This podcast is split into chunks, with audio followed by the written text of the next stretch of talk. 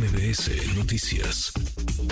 Para conversar sobre el impacto de esta medida de Ferromex y el trato que se les da a los migrantes en el país, nos acompaña el día de hoy el doctor Tonatiu Guillén, excomisionado del Instituto Nacional de Migración. Doctor, buenas tardes. ¿Cuál es el impacto de esta medida?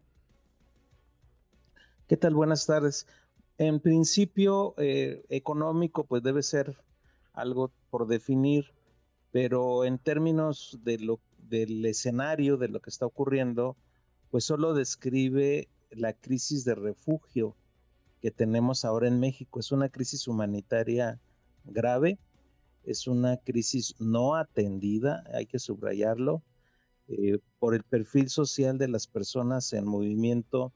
Se trata eh, sobre todo de solicitantes de refugio y por lo mismo con derechos de protección y necesidades de protección que debe dar el gobierno de México y los otros países, evidentemente, por los que transiten o que tengan por destino.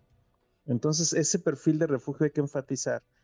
Y, agrego que desafortunadamente la, la, institución que debiera tener vanguardia y capacidades y ser directiva en la atención de esta población no es el Instituto de Migración, no es la Guardia Nacional, sino debe ser la Comar, la Comisión Mexicana para Ayuda a Refugiados.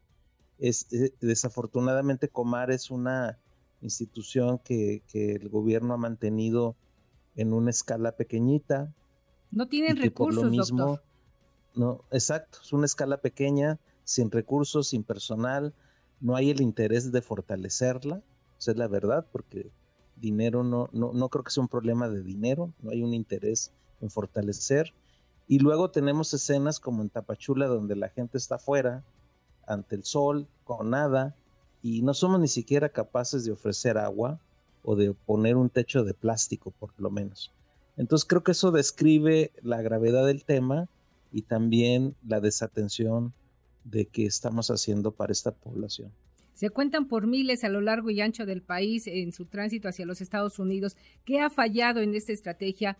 Recordemos que al inicio del sexenio el presidente dijo que habría empleo incluso para ellos, que había programas de atención y está por terminar el sexenio y nada pasa. Por el contrario, la crisis se ha agravado por el cierre de las fronteras eh, de Estados Unidos. Tenemos una coyuntura de grandes números. Eh, las, las crisis en los países de origen no paran, de hecho se han complicado más y los números van a seguir altos.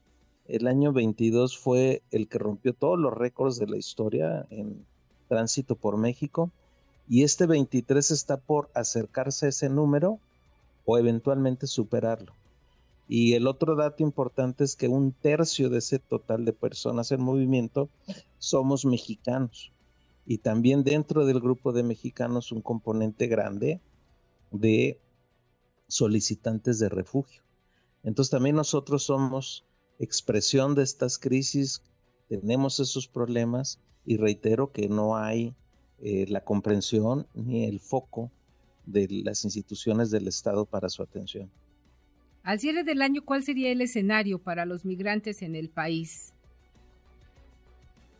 Pues una continuidad lamentablemente de lo que estamos viendo. No, no, no, no hay indicadores en el mapa que nos sugiera que las cosas van a cambiar. Eh, van a proseguir los números altos y va a proseguir esta política de contención, de exclusión y de no atención ni en lo básico. Ese es el cuadro más probable.